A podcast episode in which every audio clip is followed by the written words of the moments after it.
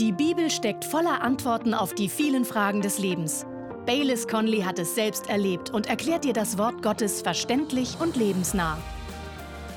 Mir gefällt unser aktuelles Thema, bei dem wir uns mit Beziehungen beschäftigen. Diese Woche musste ich viel an meine Studienzeit denken. Für einige der Studenten war es ein riesiges Abenteuer. Sie waren zum ersten Mal fort von ihrer Familie, manchmal sogar zum ersten Mal fort von zu Hause. Und so ging es erst einmal mit ihnen durch. Eine Konstante waren die Beziehungsdramen.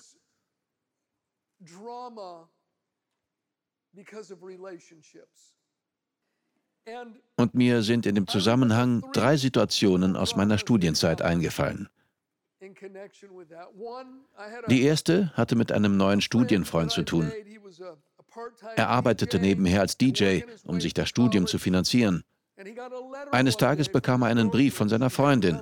Sie machte Schluss mit ihm und schrieb mehr oder weniger, das ist endgültig. Nimm nie wieder Kontakt zu mir auf.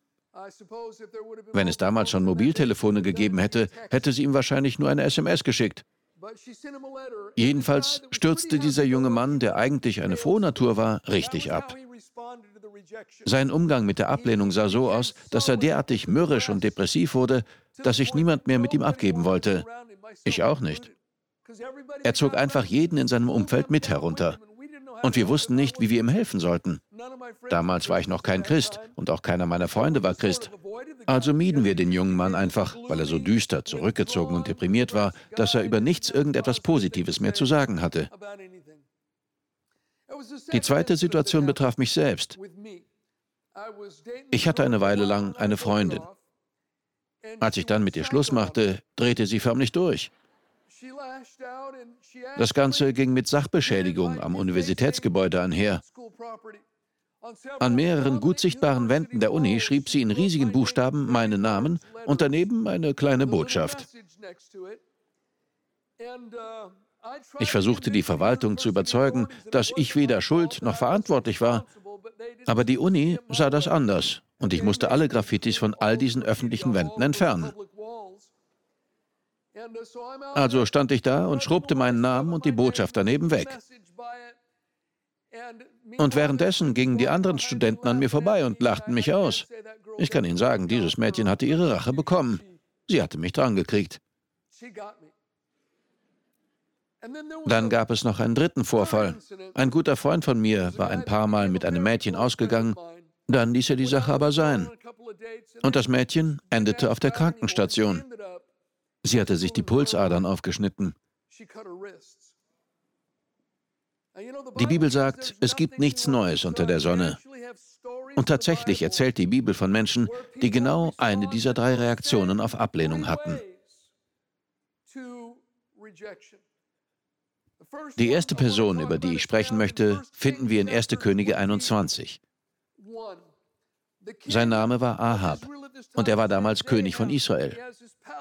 Er hatte seinen Palast in Samaria und gleich neben dem Palast lag ein wunderschöner Weinberg der einem Mann namens Naboth gehörte. Und König Ahab dachte sich, diesen Weinberg hätte ich gern. Ich möchte einen Gemüsegarten daraus machen. Er liegt so schön günstig gleich neben meinem Haus. Also ging er zu Naboth und sagte, ich will deinen Weinberg. Ich gebe dir einen besseren Weinberg dafür oder Geld, was dir lieber ist. Doch Naboth erwiderte auf keinen Fall, der Weinberg ist seit Generationen in meiner Familie und ich gebe dir nicht mein Familienerbe. Und schauen Sie, wie König Ahab darauf reagierte. 1. Könige 21, Vers 4. Da ging Ahab in sein Haus, missmutig und wütend über das Wort, das der Jesraeliter Naboth zu ihm geredet hatte, dass er gesagt hatte, ich gebe dir das Erbe meiner Väter nicht. Und er legte sich auf sein Bett und wandte sein Gesicht ab und aß nichts. 1. Könige 21, Verse 5 bis 7. Da kam seine Frau Isabel zu ihm hinein und sagte zu ihm, Warum denn ist dein Geist missmutig und warum isst du nichts?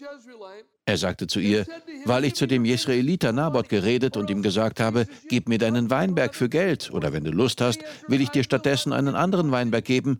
Er aber sagte, ich gebe dir meinen Weinberg nicht. Da sagte seine Frau Isabel zu ihm, Du, du übst doch jetzt die Königsherrschaft über Israel aus. Steh auf, iss und lass dein Herz fröhlich sein. Ich werde dir den Weinberg des Jesraeliters Naboth geben. Genau das tat sie auch. Sie ließ Naboth umbringen, eignete sich den Weinberg an und gab ihn ihrem Mann. Ihre Reaktion auf Ablehnung war ganz anders. Sie wurde aggressiv. So sind manche Menschen. Das zahle ich dir heim. Ich werde dich lehren, mich zu ärgern. Dir werde ich eine Lektion erteilen. Dann haben wir noch eine dritte Geschichte, die in 2 Samuel 17 erzählt wird. Absalom, der Sohn Davids, hatte unrechtmäßig den Thron an sich gerissen. Nun stand er an einem entscheidenden Punkt in seiner neuen Machtposition und musste eine Entscheidung treffen. Also rief er die beiden vertrauenswürdigsten Berater Israels vor alle Anführer des Volkes und fragte nach ihrer Meinung. Der eine hieß Ahitophel, der andere Hushai. Beide waren im Land hoch angesehen. 2. Samuel 17, Vers 14. Da sagte Absalom und alle Männer von Israel, der Rat Hushais, des Arkitas, ist besser als der Rat Ahitophels. Und weiter in 2. Samuel 17, Vers 23, als aber Ahitophel sah, dass sein Rat nicht ausgeführt worden war, sattelte er den Esel und machte sich auf und ging in sein Haus, in seine Stadt. Und er bestellte sein Haus und erhängte sich. Und er starb und wurde im Grab seines Vaters begraben. Sie lehnten seinen Rat ab. Er fühlte sich wertlos, ungewollt und meinte, tot besser dran zu sein. Manche hier hatten sicher schon einmal mit ähnlichen Gefühlen zu kämpfen. Ihre Ideen wurden abgelehnt, ihre Meinung war unerwünscht, ihre Zuneigung wurde verschmäht und sie haben die Ablehnung wie einen Stich erlebt. Die Antwort ist allerdings nicht, sich mürrisch zurückzuziehen, in Depressionen zu verfallen und eine Mauer um ihr Herz zu bauen, sodass weder Freund noch Feind je wieder hineingelangen und ihnen wehtun kann. Die Antwort ist auch nicht auszurasten und es jemandem heimzuzahlen. Und die Antwort kann mit Sicherheit nicht Selbstmord oder Selbstverletzung lauten. So simpel es auch klingen mag, die Antwort ist, sich an Gott zu wenden. Er lehnt uns nie ab, auch wenn jeder andere uns abzulehnen scheint. Ich möchte mit Ihnen heute in der Bibel verschiedene Situationen von Ablehnung betrachten und wie wir damit umgehen können. Hoffentlich werden wir einige Einsichten gewinnen, wie wir dieses echte Problem überwinden können. Die erste Begebenheit, die wir betrachten wollen, steht in 1 Samuel 8. Das war eine interessante Zeit in Israels Geschichte. Sie hatten bisher nie einen König außer Gott gehabt. Diese Staatsform nennt man Theokratie. Gott war ihr König. Und sie hatten Richter, die das Land regierten. Die Richter waren im Grunde Gottes Repräsentanten dem Volk gegenüber und sie sprachen Recht im Land. Zu jener Zeit war Samuel Richter in Israel doch das sollte sich ändern. 1 Samuel 8, Verse 4 bis 6. Da versammelten sich alle Ältesten von Israel und kamen zu Samuel nach Rama. Und sie sagten zu ihm, siehe, du bist alt geworden und deine Söhne wandeln nicht in deinen Wegen. Nun setze über uns doch einen König, uns zu richten, wie es bei allen Nationen ist. Und das Wort war übel in den Augen Samuels, dass sie sagten, gib uns einen König, uns zu richten. Und Samuel betete zum Herrn. Samuel tat das Richtige. Er brachte die Sache vor Gott, und Gott sagte ihm Folgendes. Der Herr aber sprach zu Samuel, höre auf die Stimme des Volkes in allem, was sie dir sagen. Denn nicht dich haben sie verworfen, sondern mich haben sie verworfen, dass ich nicht König über sie sein soll. Als ich Christ wurde, erklärten mir viele meiner Freunde, wenn noch nicht alle, dass ich bei ihnen nicht mehr willkommen war.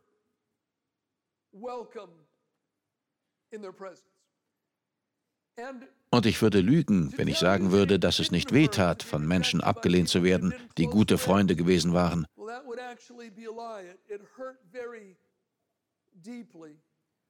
Doch die Wahrheit ist, jeder von uns wird das in gewissem Maße erleben, wenn wir Jesus wirklich mit ganzem Herzen und ganzer Seele nachfolgen.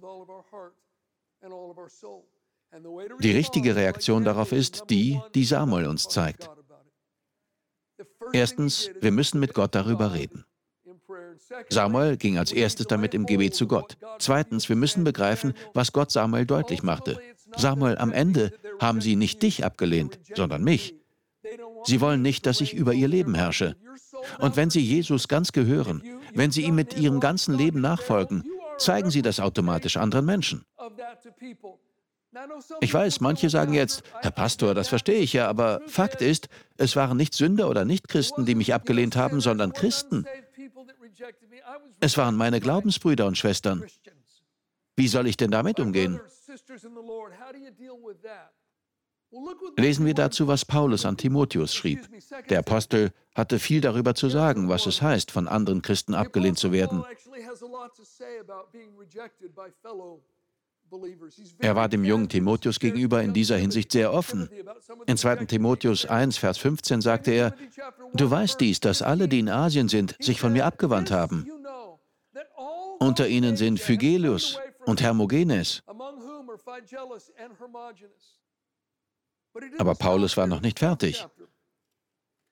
In 2. Timotheus 4, Verse 9 und 10 schrieb er, Beeile dich bald zu mir zu kommen, denn Demas hat mich verlassen, da er den jetzigen Zeitlauf liebgewonnen hat und ist nach Thessalonich gegangen. Crescens nach Galatien, Titus nach Dalmatien. Das brach Paulus sicher das Herz. Aber auch das war noch nicht das Ende. Schauen Sie, was Paulus in 2. Timotheus 4, Vers 16 schrieb. Bei meiner ersten Verteidigung stand mir niemand bei, sondern alle verließen mich. Es werde ihnen nicht zugerechnet. Den Vorfall, von dem Paulus hier spricht, können wir in der Apostelgeschichte nachlesen. Er war in der Gemeinde in Jerusalem und Jakobus, der Hauptpastor dieser Gemeinde, riet Paulus, mit seinen Begleitern in den Tempel zu gehen, um ein Gelübde zu erfüllen. Ein Tumult brach aus, Paulus wurde verhaftet und die Römer brachten ihn nach Caesarea. Das war eine Reise von zwei Tagen, um die 70 Kilometer. Und dann stand Paulus in Ketten in Caesarea vor Gericht. Niemand kam. Alle in der Gemeinde wussten, dass er dort war und warum. Doch kein einziger kam und sagte für ihn aus. Obwohl eine große Delegation von Pharisäern mit einem professionellen Redner aus Jerusalem kam, um gegen Paulus auszusagen und Lügen über ihn zu erzählen, ließ sich kein einziger Christ blicken. Und in der Bibel heißt es, dass sich der Statthalter häufig mit Paulus traf, in der Hoffnung, Geld von ihm zu bekommen, sodass er ihn freilassen konnte. Doch es kam kein Geld von der Gemeinde. Paulus saß dort zwei Jahre lang in Haft, von der Gemeinde verlassen und abgelehnt. Das tat gewiss weh. Wie wird man mit so etwas fertig? Bei meiner ersten Verteidigung stand mir niemand bei. 2. Timotheus 4, Vers 17 gibt uns die Antwort. Das ist der nächste Vers. Der Herr aber stand mir bei und stärkte mich, damit durch mich die Predigt vollbracht wurde und alle, die aus den Nationen hörten. Vielleicht wurden sie von Menschen im Stich gelassen, die ihnen in Gottes Familie am nächsten standen. Doch Jesus hat sie nicht verlassen. Mag sein, dass diese Menschen nicht an ihrer Seite stehen, aber Jesus wird ihnen beistehen und Kraft geben. Er wird sie nie verlassen oder im Stich lassen. Das zu wissen, gibt uns Zuversicht für die Zukunft. 2. Timotheus 4, Vers 18, der nächste Vers. Der Herr wird mich retten von jedem bösen Werk und mich in sein himmlisches Reich hineinretten. Wir müssen nicht deprimiert oder entmutigt sein, wenn jemand uns im Stich lässt, denn Jesus ist bei uns.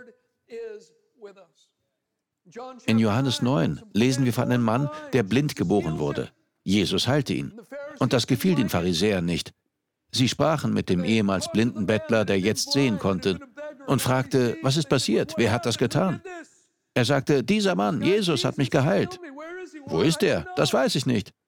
Und die Pharisäer sagten, er kommt nicht von Gott. Er hat das an einem Sabbat getan. Er hat am falschen Tag geheilt. Der Mann antwortete, ich weiß nur, dass ich blind war und jetzt sehen kann.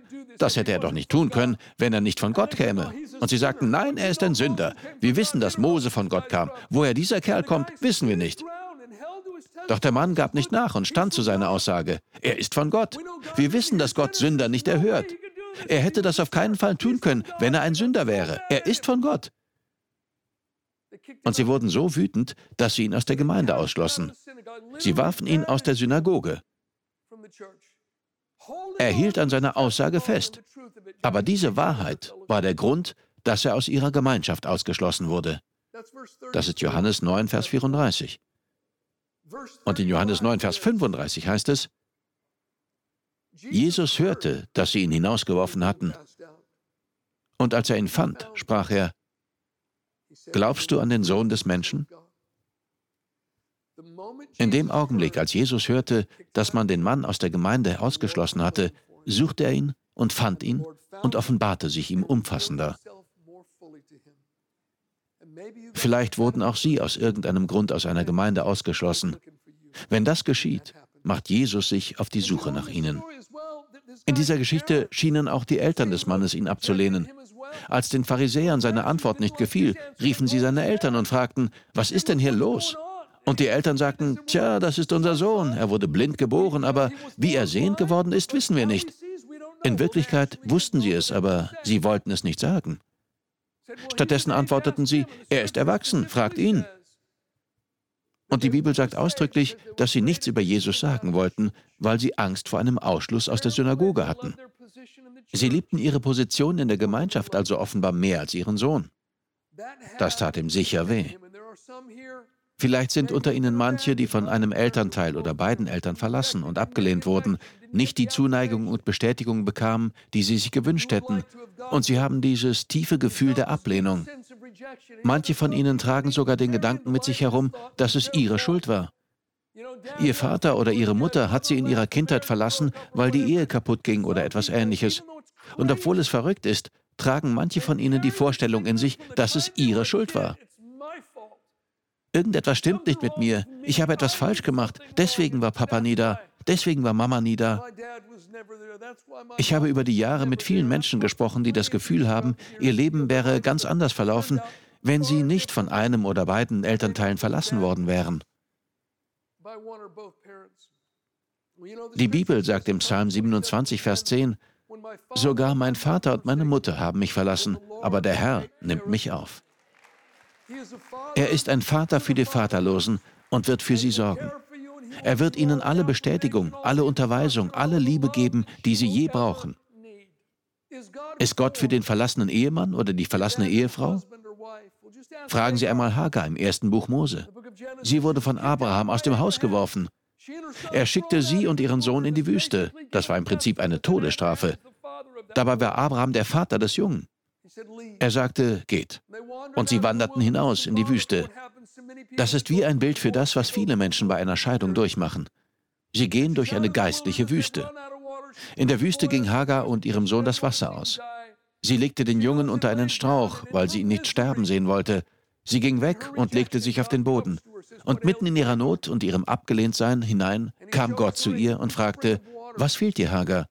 Er zeigte ihr eine versteckte Wasserquelle, die ihr und ihrem Sohn neue Kraft spendete.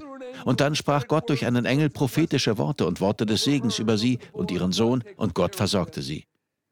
Ich möchte Ihnen sagen, wenn Sie sich in einer solchen Wüste befinden, hat Gott eine verborgene Quelle für Sie. Und er wird für Sie sorgen und Sie wiederherstellen.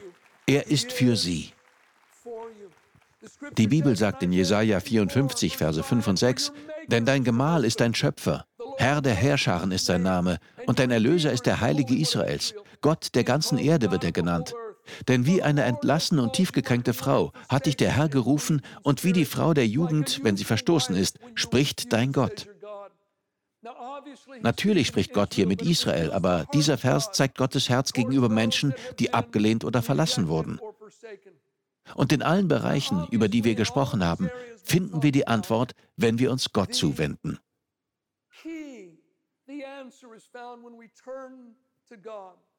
Gott kann Wunderbares im Leben von Menschen tun, die bitterlich verlassen oder abgelehnt wurden, wenn sie sich ihm öffnen und sich in ihrem Schmerz und ihrer Frustration an ihn wenden.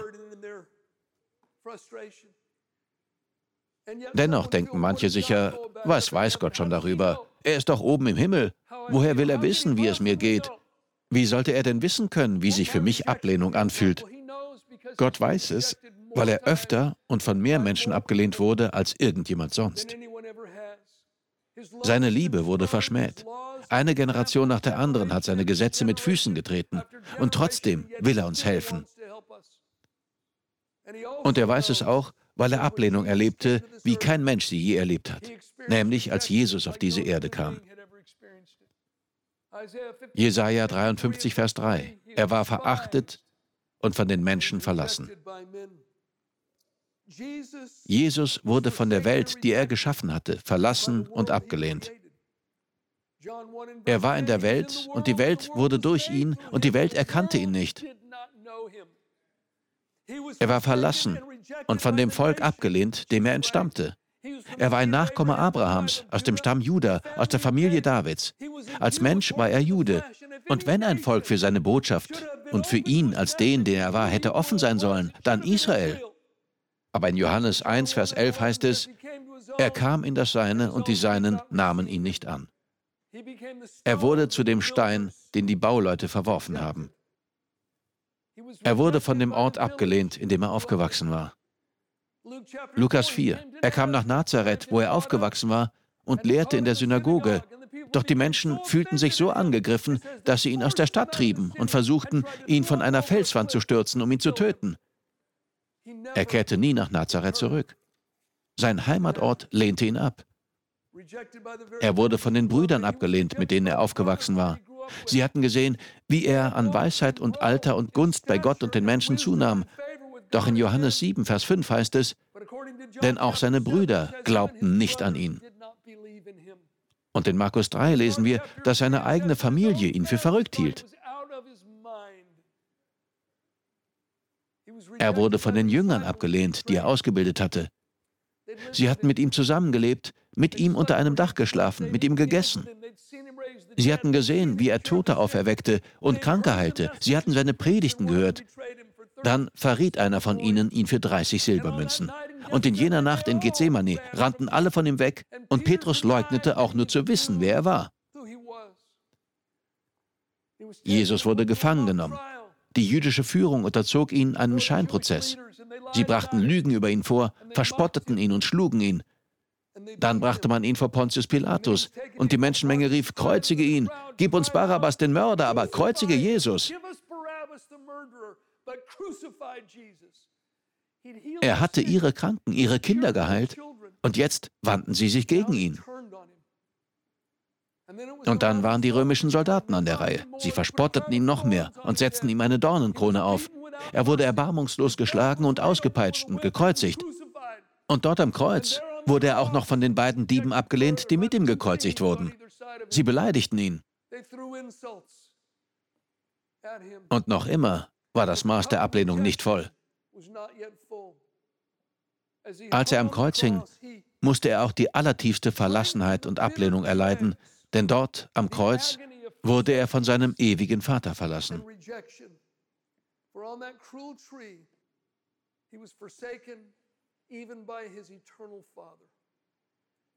Er schrie auf, mein Gott, mein Gott, warum hast du mich verlassen? Prophetisch sprach schon der Verfasser vom Psalm 69, Verse 21 und 22 davon. Der Hohn hat mein Herz gebrochen und es ist unheilbar. Und ich habe auf Mitleid gewartet, aber da war keins. Und auf Tröster, aber ich habe keine gefunden. Und sie gaben mir zur Speise Gift, und in meinem Durst tränkten sie mich mit Essig.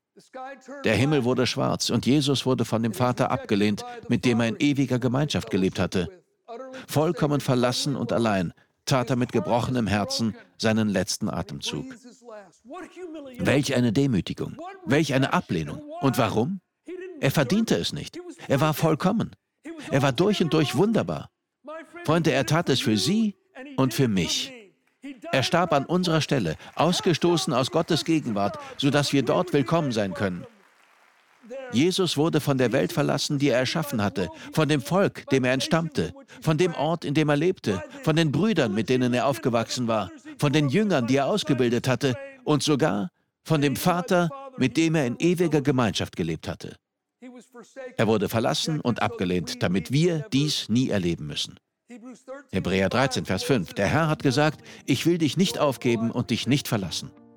Als Jesus an jenem Ostermorgen auferstand, macht er uns den Weg frei zu einer Beziehung zu Gott. In Gottes geliebtem Sohn können wir angenommen werden. Jesus sagt, wer zu mir kommt, den werde ich nicht wegschicken und ablehnen.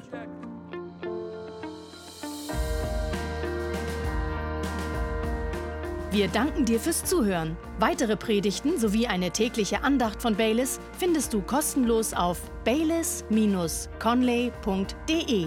Gott segne dich.